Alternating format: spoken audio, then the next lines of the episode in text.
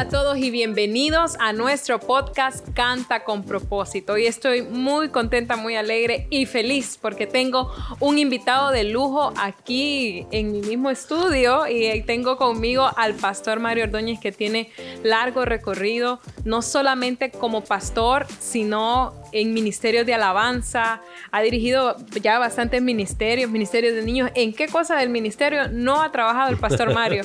Y lo mejor de todo y lo que les quiero contar es que es mi padre. y por eso me siento feliz de tenerlo en esta entrevista conmigo. Lo prometido es deuda. Hoy, hoy eh, quiero compartir y hemos estado hablando acerca de testimonios que nos impactan y el testimonio del pastor Mario, mi papá, es un testimonio que siempre me ha impactado y siempre me va a impactar. Pero primero, primero le doy la bienvenida. Bienvenido a mi podcast, Canta con propósito. gracias, Jalina, gracias, hija, por esta invitación. Me siento honrado eh, por ti, siendo que también tú interveniste mucho para que yo aprendiera a cantar mejor de lo que lo hacía. Qué bueno. Bueno, no sabía, me estoy dando cuenta. Sí, claro, muchas veces me, me corregía y eso es una de las cosas que yo creo que vamos a hablar hoy también. Porque recuerdo cuando algunas veces tú me corregías y me decías, no papi, no hagas eso, tienes que hacer esto, estas melismas, me hablabas de melismas, me hablabas de una cosa que yo en ese momento ni sabía qué era, estaba en chino el lenguaje. Bueno, yo creo que he traído eso de, de corregir, será. Pero espero que para bien. De enseñar, de enseñar. Esa es la palabra, enseñar realmente. Espero que para bien y creo que algunas y de me las... sirvió. Sí, ¿verdad? Ah, yo creo que algunas de las personas que, que, están en la comunidad, pues están con ese fin, con ese propósito de aprender y ese es mi deseo y creo que no solamente mi deseo, sino que el deseo del corazón de Dios, que muchas personas puedan, eh, y lo que yo no quisiera es que las personas se sintieran mal por, su, por no tener el, el, el, lo que desean tener y enterrar su talento. Y justamente ese es el testimonio de hoy, porque mm, si nosotros revisamos en la palabra, en Mateo, cuando Jesús hace referencia acerca del reino de Dios como en esa parábola de los talentos. Y me llama la atención y, y, y, yo he compartido mucho esto con, con la comunidad acerca de cómo Jesús compara eh, los talentos y lo que hizo uno de ellos por temor, lo enterró. ¿Enterró el talento? Lo enterró. Y me llama la atención que al que se le dio cinco, lo entregó de regreso diez. Le multiplicó. Y así sucesivamente. Y dice la palabra algo que me gusta mucho y dice, le dio a cada uno según su capacidad. Así es. Sé que todos tenemos una capacidad y las personas que nos están escuchando tienen una capacidad, pero lo que nos, lo peor que podemos hacer es que por miedo, porque vemos que al pastor Mario le dio cinco talentos, porque aquí donde lo ven, él es un gran predicador. Yo quisiera predicar como él, pero no me sale, le trabo toda, este... Créale la mitad. Digo que es el arca de Moisés. me confundo por ah. completo, pero realmente no es porque es mi papá y porque lo amo, sino que él es un gran predicador. Y yo creo que eres de las personas que ha podido multiplicar los talentos Gracias al Señor. que Dios te ha dado. Pero no todas las personas lo logran hacer por el miedo. Y quiero que hoy nos cuentes un poco de tu testimonio, cómo empezaste, primero que nos cuentes ¿Cuánto tiempo tienes de servir al Señor? ¿Cómo lo conociste? O sea, eh, ¿cuándo empezó toda esta locura del camino de Dios? Porque es, de los locos. Amén. definitivamente que sí, hija. Mira, ah, hace más de 33 años, en 1985 exactamente, para ser exacto, recuerdo que me invitaron a la iglesia y yo no quería ir a la iglesia porque vivía en un mundo de juventud haciendo las cosas que los jóvenes que están en el mundo hacían. Pero recuerdo de que me invitaron eh, y eh, estaba la voz hispana de Jimmy Swagger, acepté al Señor, recibí a Jesús, me convertí. Pero lo que más me impactó cuando llegué a la iglesia por primera vez era cuando escuchaba a unos hermanos con una guitarrita ahí que cantaban al Señor. Había unos jóvenes que cantaban al Señor. Y era lo, yo dije yo, bueno, si me voy a quedar aquí, yo quisiera estar ahí al frente cantando como esos muchachos que están ahí. Y, y, y, era, me impactó, o sea, fue impactante para mí. Yo, yo quería cantar. Pero, ¿qué pensaste cuando mirabas a la gente? O sea, tú dijiste, yo tengo un talento, yo quiero estar ahí también. ¿O qué pensaste? Yo, mira, y es increíble, yo creía que yo podía cantar, porque en la casa yo cantaba. Y aunque yo recuerdo, mi madre me decía, eh, me decía, hijo, cállate, por favor. Pero yo creía que es que mi mamá tenía mal vos pensabas que tu, mamá tenía mal el oído. Eh, tenía mal el oído mi madre, pero realmente asustaba. Y, y, recuerdo de que comencé yo a, a, a, orar al Señor y decirle, papá, yo quiero estar cantando ahí al frente. Y cada vez que me llamaban para servir, me llamaban, decía, hermano, usted se va a encargar de recibir las ofrendas en la iglesia. Y entonces y yo decía, yo, sí, está bien.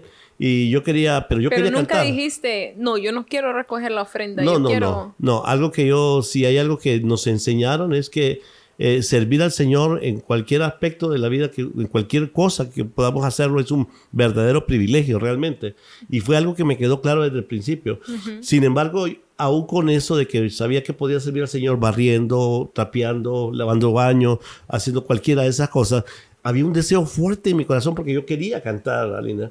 Yo quería cantar y yo quería cantar. Y al final del año yo recuerdo que se dan las oportunidades porque en la iglesia donde yo uh, comencé, eh, para Navidad siempre hacíamos los coros navideños. Era una, era una cosa preciosa. Nos poníamos con, con togas, la gente, y cantaban los, los, los, cantos navideños. Y había una directora y cantaba con una solemnidad. Himnos. Era precioso aquella cosa. Y yo dije yo, hasta que al fin se me va a hacer la oportunidad de cantar. Y recuerdo que había una hermanita, la hermanita Olga, en paz de Dios está en su gloria, ahora está, yo sé que sí. Uh, recuerdo que empezó a decir un domingo de, de, reunión, vamos a ver, vamos a ver quiénes van a anotarse en el coro para Navidad. Y empezaron a levantar la mano los manos. A ver, ¿alguien más? Y empezaba, ah, sí, la hermana Marixa. Y entonces, y él apuntaba, ¿alguien más? Sí, el hermano Pablo. Y lo apuntaba. Y alguien más, el hermano. Y mira, y yo levantaba la mano, hija, yo levantaba la mano pero ellos sabían de que alguna vez ellos ya me habían escuchado cantar. Yo era, desafinaba como no te imaginas. Y entonces, eh, al final de cuentas, yo levantaba la mano y ella volteaba a ver y como que yo creía que es que no me miraba, que es que no me podía ver. Y entonces yo levanté, bueno, recuerdo que la última vez, uh, yo dije, me voy a poner en pie y le voy a decir, yo, hermana Olga. Y hasta que fue así, después de dos domingos, ella dijo, Uh, bueno, Marito, también está bien, aquí lo vamos a apuntar. Al último de la, de la fui, lista. Fui el último de la lista, fui el Wow. último. Era un coro de 30 hermanos. Y entonces a- a- al final solo habían 28. Y no pasábamos de los 28, yo era el 29, y fueron como 29 ese año, recuerdo. No, no ajustamos los 30, nadie más quería cantar. Y entonces, pero yo estaba emocionado. Pues el primer ensayo viernes en la noche, ¿te imaginas tú? Yo ese, eh, desde el domingo para esperar al viernes se me hacía toda la semana, yo empezaba a, a ¿Y hacer... qué hacías para practicar cuando no en, mi, sabías? en mi casa yo comenzaba a, a- a cantar, cantar cantos, himnos y la la la la la y yo, yo creía que estaba haciendo las cosas bien, Claro, claro. pero no tenía quien me educara la voz, no tenía quien me enseñara y comencé y yo dije, bueno, yo creo que ya estoy listo, porque a veces uno cree que uno puede enseñarse solo, Claro. pero en este uno necesita una ayuda externa. Así es, así es. Y entonces... Más eh, porque te puedes dañar tú solo. Exactamente, y eso es lo que estaba haciendo precisamente, me estaba dañando mis cuerdas vocales. Claro. A veces quería gritar para poder levantar la voz. Alcanzar las notas Ah, altas y exactamente. gritabas. Y me estaba dañando la voz. Wow. Pero llegó el viernes, hija. Llegó el viernes. ¿Qué pasó el viernes? Emocionado. Yo fui el primero en llegar. Era las 7 la, la, la audición de la- del coro. Yo estaba ahí a las 6 y 15 esperando en las gradas de la iglesia que abrieran la iglesia. La abrieron 15 para las 7, pero yo ya estaba ahí. Cuando me preguntó, ¿y a ratos está aquí Marito? Me dijo, porque me decía Marito. Y yo le dije, no, no se preocupe, yo vengo llegando. Yo, yo, yo no importa. Yo No estaba, querías darte color. yo quería, yo estaba emocionado. Y comenzó aquí el coro, hija, y me, me paré. Yo quería estar enfrente, yo quería lucir y quería cantarle al Señor. Y recuerdo de que comencé las primeras veces. Y, y, y, y yo no sabía que desafinaba tanto hasta que, para hacerte corto, hasta que en, en uno de los eh, intermedios, ah, De los vi- breaks. de los breaks que tuvimos, yo recuerdo que fui al baño. ah, Estaba el baño que daba atrás. Y llego al baño y entonces recuerdo una- un hermano, no voy a decir el nombre por, por ética. ¿Verdad? Puede que nos escuche. Sí, para que, ojalá que no lo esté viendo este hermano. Y este hermano le fue a decir a la directora, hermana Olga, yo le voy a decir, vengo a decirle algo. Y, vengo con mi y él, él y yo eran dos hermanos. Y le dice, si va a salir, si Mario lo- se va, va a cantar y se va a poner a mi lado, yo renuncio. No soporto los gritos de ese muchacho.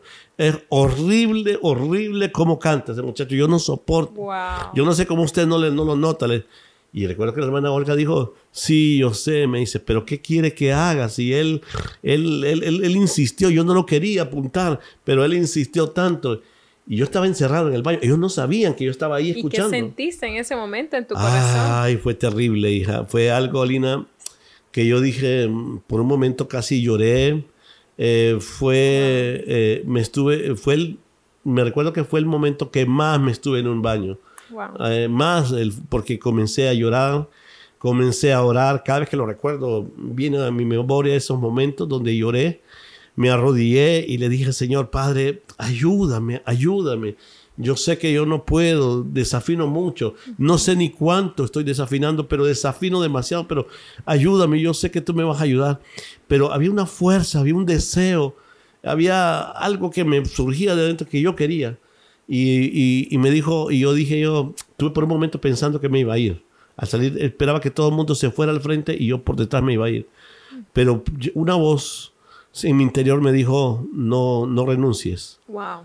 No renuncies. Y yo dije, no lo voy a hacer, no voy a renunciar. Y peleé con esa voz y yo decía, no, ¿y para qué? No, yo no sirvo, yo no puedo cantar. Pero había esa voz, me decía, no renuncies, no renuncies. Y yo dije, ah, pasé al frente, yo dije, regresé. Eh, ya estaban comenzando a cantar y yo llegué.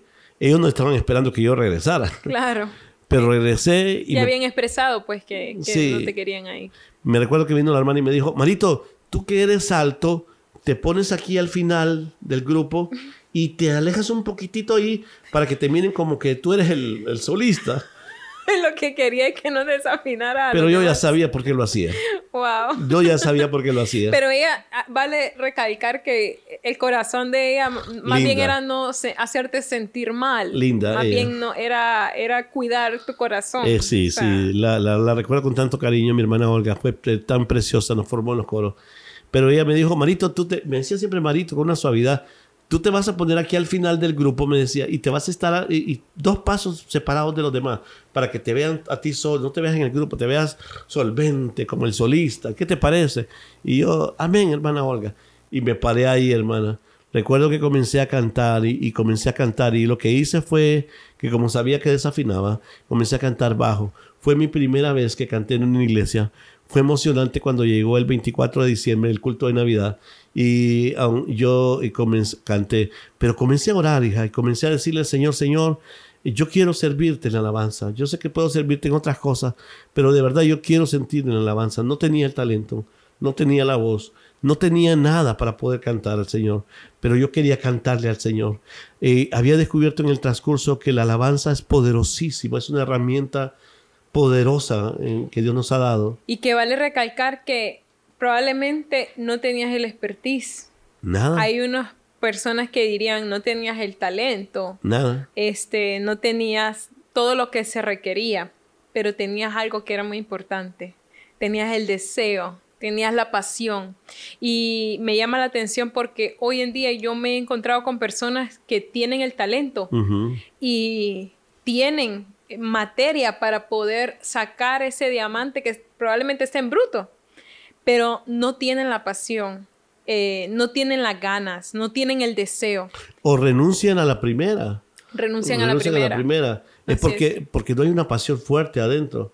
Y, y, sabes, incluso hay gente que tiene mucho deseo. Uh -huh. Pero es más fuerte el temor. Tú decías al principio algo bien importante. A veces el temor es algo tan fuerte. Así es. Es una, es una arma del diablo tan poderosa que a veces viene en contra de nuestras vidas a decirnos no vas a poder hacerlo, no te va a salir bien, te vas a avergonzar delante de la gente, mejor salite, no es para ti, mejor sirve recogiendo la ofrenda, levantando la Ahí ofrenda. Ahí está bien, recogiendo la Ahí ofrenda. Ahí está bien, al final, al final Eso todo, no lo haces mal. Y al final todos podemos servir al Señor de alguna manera y empiezan pensamientos a meterte en la mente. Pero yo quería alabar al Señor y yo sabía que Dios podía ser y me di cuenta, eh, empecé a conocer un Dios que no tiene límites, que puede hacer que alguien que desafine en un, en un coro de 30 personas eh, podía ser cantante, podía alabar al Señor con su voz. Así es, y yo creo que la alabanza, como decías tú, es una herramienta poderosa. Amén, así es. Y si nosotros logramos que esa herramienta, pero, y me viene a mi mente algo, cuando hablamos de herramienta, herramienta es para un fin. O sea, así es cuando nosotros vamos, por ejemplo, a, a, a, colgar un cuadro, un martillo es una herramienta. Pero el fin es colgar un cuadro bonito. Entonces, hay un fin detrás de esa herramienta que, Dios nos da. Hay un fin, hay algo más allá. Entonces, a veces desistimos del fin porque la herramienta no está en el mejor estado, porque el martillo que me dieron tal vez estaba un poco flojo aquí, un poco flojo allá, no estaba en el mejor estado y entonces yo desisto del fin. Pero creo que este testimonio nos habla acerca de no desistir del fin, aun cuando la herramienta... De repente está desalineada, de repente está, eh, de repente la herramienta no está en lo mejor, en el eh, óptima, pero, pero Dios puede transformar eso y cuando uno pone su parte, porque sabes que Dios pone su parte, pero, pero cada uno de nosotros tenemos que poner una parte, educarnos, buscar, si, si realmente tú quieres cantar, yo, yo no sé a los que nos están viendo, eh, Alina, pero yo sé que si hay, yo estoy casi seguro, siento en mi corazón fuertemente que hay gente que quiere cantar, que desea cantar, que anhela cantar y, y le han dicho, no podés cantar, deja que otros los hagan. Pero mire, si tú insistes, si tú le oras al Señor, si tú le crees al Señor, yo sé, y si tú te educas, que es lo más importante en esto, eh, también, aparte de creerle al Señor, Así eh, eh, lo puedes lograr. Yo sí creo que lo puedes lograr.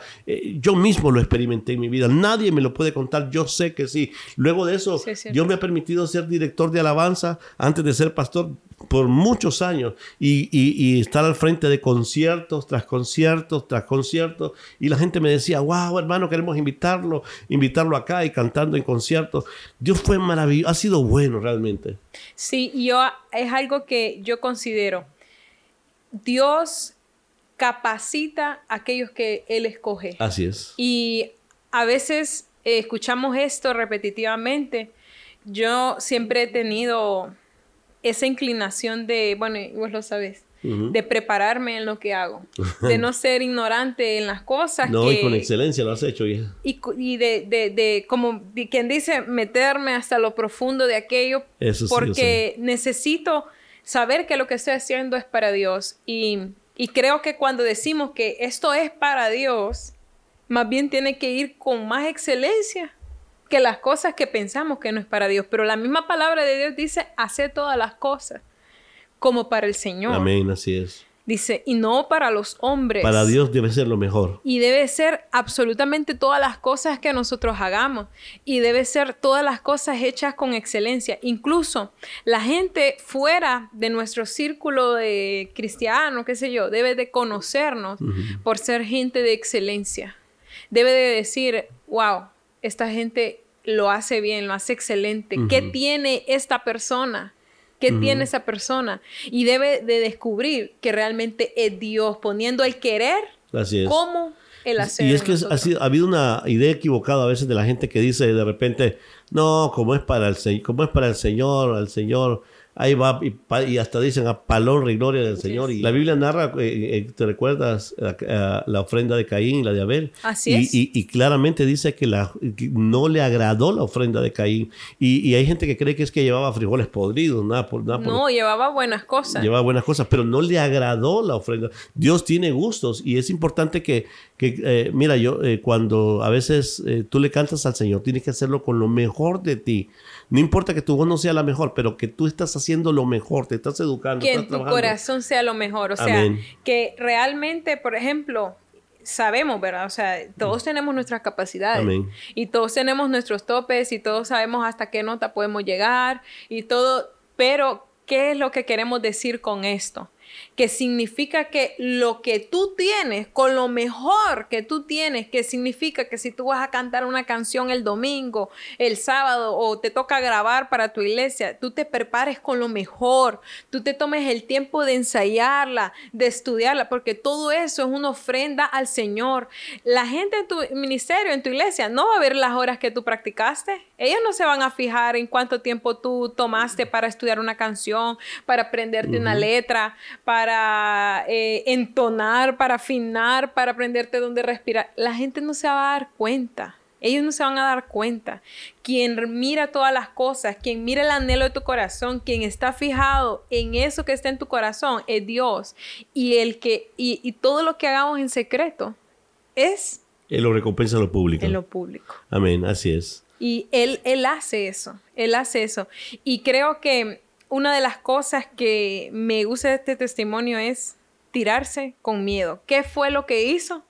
Que aún con miedo, aunque te dijeron palabras de rechazo, te hicieron sentir mal. Y quiero hablarlo porque hay personas que puede ser que nos estén escuchando, que, que los hayan hecho sentir mal, que te hayan hecho llorar. No sé si te han hecho llorar. No sé si te han hecho sentir que, que no tenías un gran talento y por eso no podías servir al Señor. Pero, ¿qué fue lo que hizo que siguieras adelante y que callaras esas voces para poder seguir haciéndolo? Yo te digo algo y te lo digo con toda convicción, Alina. Cuando en el corazón, cuando en tu interior hay una fuerza que te dice que tú quieres eso hacer, que hay un deseo fuerte en tu corazón, podrán venir las, los dardos del enemigo, de personas, de la gente incluso que más lo quiere a uno, como te contaba acerca de mi madre, y quizás no lo hacía con mala intención, pero yo sé que no lo hacía con mala intención. No, ella contaba un chiste incluso. Sí. ella decía de que cuando estabas pequeño te ponías a cantar en la baranda a una vecinita. la enamoraba cantando y la vecinita más bien se corría porque, porque cantaba mal. Decía. Sí, sí, quería, si quería correr a una muchacha, era cantándole. Definitivamente, era, era, era, era, algo increíble. Así que yo quisiera haberme grabado en esos tiempos para saber, para saber cómo, porque en esos tiempos eran los tiempos de cassette y cosas así. Y antes de los tiempos de cassette todavía yo vengo. Pero mira que la, había una fuerza en mi corazón, había algo fuerte, un deseo. Y ese deseo en algunas ocasiones sí me he dado cuenta que muchos a veces ese deseo, esa fuerza, esa pasión, ese anhelo que tienen, eh, a veces lo entierran. Se lo entierran por, por varias razones. Por el temor, por las voces que le dicen no puedes, por gente que lo ha hecho sentirse mal y deciden definitivamente esto lo entierro. Pero siempre hay una espinita en el corazón y hay gente que, como tú dices, nos está viendo. Y yo sé que hay gente con una espinita en el corazón que dice, yo de verdad quisiera cantar, yo quise cantar, yo quise... Ya eso no es para mí. No importa la edad, puedes tener 5 años, puedes tener 70 años, pero si hay un deseo fuerte y tú luchas, porque tienes que luchar por, contra eso, esa pasión tiene que ser más fuerte y acrecentándola. Y comienza a decir sí. Si hay una clase, entra a la clase. ¿Y qué mejor que este, eh, esta clase con, con Alina? Yo sé, ella siempre ha, dado la excelencia en lo que ella hace. Eh, y, y, cuando tú comienzas a hacerlo con esa pasión y comienzas a creer que Dios puede hacer el milagro en tu vida, definitivamente yo te garantizo de que Dios lo hará. Pon tu parte, créele al Señor, no le creas a las voces que te están diciendo que no puedes, no le creas al temor que te está diciendo que no vas a poder, aunque sea con, aunque sea con miedo, el miedo que te sirva para impulsarte y para tirarte a cantar, porque van, van a salir, oye bien lo que voy a decir, y esto lo voy a profetizar, hija. Ah, dilo. Eh, voy a decirle a la gente, habrá gente aquí que no sabe cantar pero que yo van a ser gente que va a ministrar en, sus iglesias y van, a, y, van a ser, a través de su voz, va a venir gente a los pies del Señor. Así es. Yo sé que eso va a pasar, como me ha pasado a mí. Así es, yo lo creo. Y, y creo aún más en aquellos, y quiero, eh, siento eso también en mi corazón, hay gente que ha llorado. Hay gente que ha llorado porque le han dicho no, eh, voz no. Sí, sí tu voz no califica. Yo lloré, yo lloré, eh, yo lloré amargamente varias noches en mi vida, pensando que no lo podía hacer, que no lo iba a hacer y que quería hacerlo, quería ser parte de esos jóvenes que cantaban al frente. Y, fue duro, pero, pero llegué. Llegué y Dios me puso en una posición como ministro de alabanza. Hoy que soy pastor, ah, una de las cosas que, que doy gracias al Señor. Mira, yo predico y termino predicando, adorando al Señor siempre. claro, sí. siempre termino adorando al Señor. Es algo que no puedo dejar de hacerlo. Claro, adoro, es en tu ADN. Adoro en la ducha, adoro en todos lados. Y la única mujer que conquisté cantando es a mi esposa. Y sigue ahí, entonces estuvo bien. entonces significa de que sí le gustó. Tiene tres pruebas. Tiene tres pruebas. Y ahora, y, y no solamente ese, mira cómo llegó el talento y cómo terminó esto terminó de manera tan tremenda de que eh, mis hijas, tengo tres hijas, Salina es la mayor, mis tres hijas adoran al Señor, son cantantes, cantan al Señor. Y la gente me dice, qué linda la voz de sus hijas. ¿Cómo puede surgir de alguien la herencia eh, de cantar al Señor? ¿Cómo puede surgir de alguien que no podía? ¿Cómo puede surgir una herencia de alguien que no tenía eso? Que Dios lo puso. Y esa semilla fue sembrada en mis tres hijas. Dios ha sido maravilloso, Dios ha sido bueno. Y solamente el trabajo tuyo es creerle. Así es. Y algo más que me gustaría mencionar es que a veces oramos y creemos por las cosas, pero queremos que sean ya. Sí, vivimos tú me, Tú me mencionabas, y sí, estamos en una generación del microondas, ¿no? Queremos, no, yo ya oré. ¿Cuántos años podrían haber pasado desde que te dijeron, eh, no, no cantas, lo haces horrible, desafinas en un coro de 30, cuánto tiempo pasó para ver un progreso. Que me mencionabas hasta de los pajaritos, me decías, Mira. así, así me vi como esos pajaritos, creciendo, ah. creciendo poco a poco. Sí, mira, eh, eh, como tú dices, mira, con exactitud no podría decirte un tiempo específico, porque al final de cuentas dependió de, de, mi deseo, de, del deseo que yo tenía para poder hacer eso y, la cuánto tiempo yo pasaba practicando, escuchando música, eh, metiéndome en cursos por ahí libres. Y recuerdo que así, yo te ponía el ejemplo de estos pajaritos y comencé aquí, le fui subiendo a esta, eh, mi, si yo sentía que lo iba haciendo mejor y luego sentía que lo iba haciendo mejor y cuando menos acordé es que me invitaron a cantar en la iglesia, yo comencé tocando la guitarra y el bajo y, y tocando porque no podía cantar, pero después subí a cantar y empecé a hacerlo cada vez mejor y mejor. Y hay una cosa que se llama ah, la cancha el, cancharse. Y cuando uno comienza a cancharse, comienza a, jugar con su voz, comienza a levantar las notas, comienza a ver el rango de voz que uno tiene. Y, pero ese, eso lo conquista, eso Dios en primer lugar, y lo conquista con la práctica y con la, y con la educación, educando la voz. Y me llevó, yo creo que poco tiempo, en poco tiempo yo ya estaba cantando y en poco tiempo fui mejorando, mejorando. No es que no cometía errores, no es que no me equivocaba, pero eh, siempre los nervios estuvieron presentes. Eh, todavía me pega miedo cada vez que me dicen que cante, eh, pero, pero a veces temores, pero ese temor me impulsa para hacerlo para el Señor. Así es, y es que hay algo que yo creo y siempre comparto, es que todo talento que está expuesto al exterior, primero surge algo en el interior. Así es. Y yo creo que ese rechazo que vino a tu vida, que te dijeron, eh, no puedes, y, y, esas palabras de rechazo lo que hicieron en ti y esto lo digo con cuidado porque tal vez en algunas personas puede haber causado el renunciar, el desistir, el decir esto ya no, esto no va conmigo. Pero en ti hizo un, resultado diferente. Dice, voy a agarrar esto y aún con esto, eh, no sé qué va a hacer Dios, no sé qué es lo que Él tendrá para mí, pero yo voy a ir con todo lo que tengo para hacer que esto salga, esto salga bien. Y con esa pasión y esa fuerza, este, lograste hacer de eso que era tan pequeño, insignificante para unos, malos para otros. Así es. Algo que Dios a través de los años eh, trajiste eh, varias personas, dirigiste ministerios de alabanza. Sí, varios. Eh, varios años, varias jóvenes que eh, entrelazaron su vida al Señor mediante la alabanza. Sí, y fue tremendo porque eh, fuimos de bendición para muchas iglesias, adorando al Señor. formando equipos de alabanza para iglesias que no tenían... Gente que no tenía equipos de alabanza, Dios me capacitó en eso. Y, pero sabes que eh, cuando cuento este testimonio, hay gente que, que, me ha escuchado cuando he cantado. Se llama, la gente dice, no creo, pastor, que usted haya que no, era, que desafinaba en una voz de 30. No, eso no no, no, eso no puede ser, yo lo escucho a usted, no, no, no puedes, eso no existe, eso no creo. hay gente que musicalmente hablando, profesionales, eh, hay gente profesional que ha estudiado música que dice, eso no es cierto, eso no es posible. Pero yo te lo digo. Incluso eh, mi maestra de canto, cuando te escuchó a ti, escuchó tu testimonio, dijo, yo creo todo al pastor, menos eso, dijo.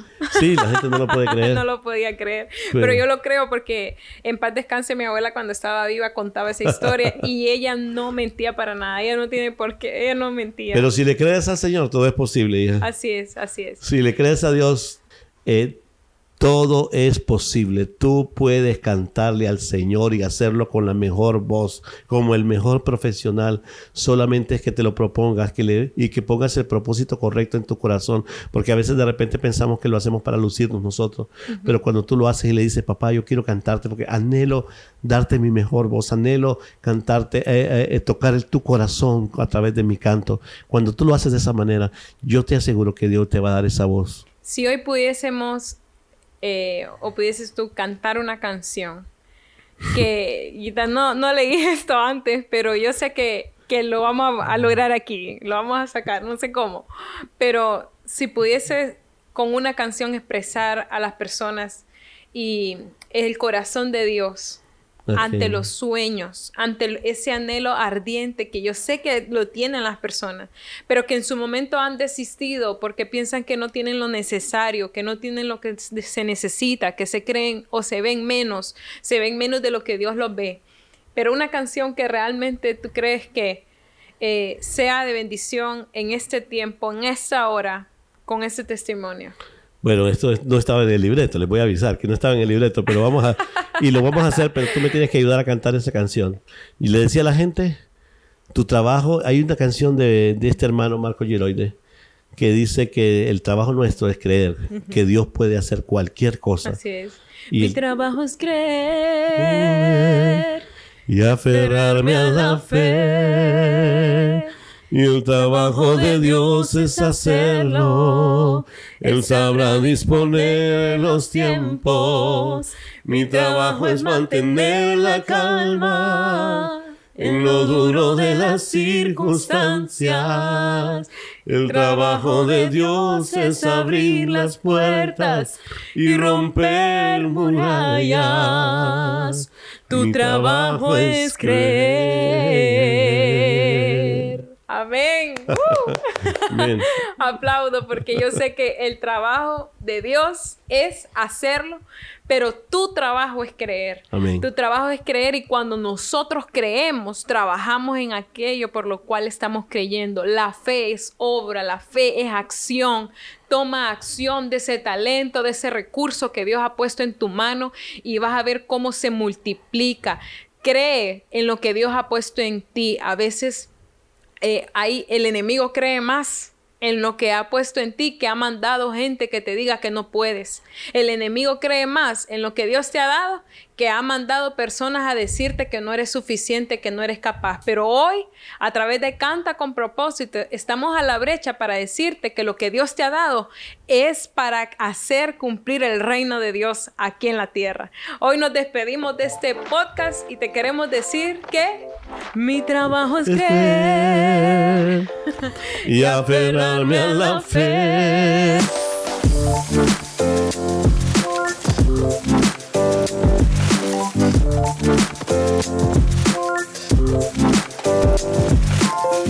López.